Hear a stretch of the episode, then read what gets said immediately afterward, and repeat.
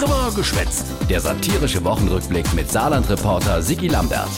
Die Woche Wahlkampfgestravel von einem, der wo so gern Ministerpräsident bleibe gäft. Es muss doch möglich sein, dass uns mehr einfällt. Jo, allerhegst Zeit. Die Umfrauwerte sind gar nicht gut für die CDU und Tobias Hans. Und jetzt ist auch noch die Idee mit dem Kompetenzteam in die Buchsgang. Da haben wir einen Fehler gemacht. Zündende Themen müssen jetzt her, egal wie. Was hätte man dann da?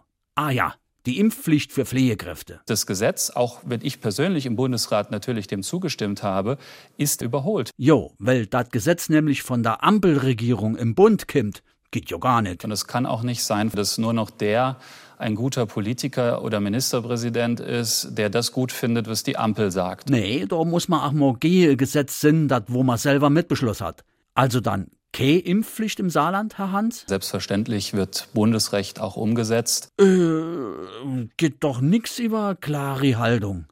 Nur so gewinnst du Wählerstimme.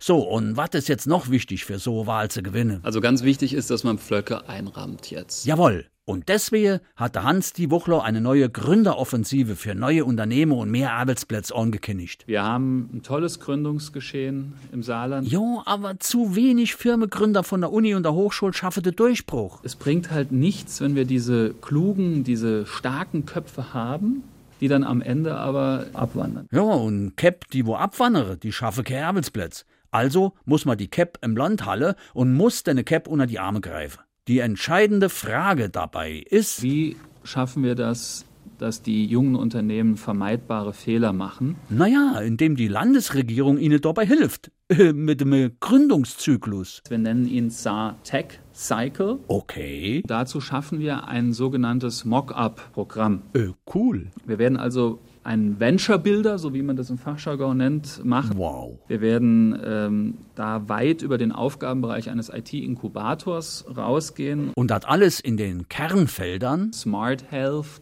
Smart Materials und auch Smart Productions. Smart, yeah. Äh, kann Sinn, dass sich der ein oder Anna das noch nicht so genau vorstellen kann.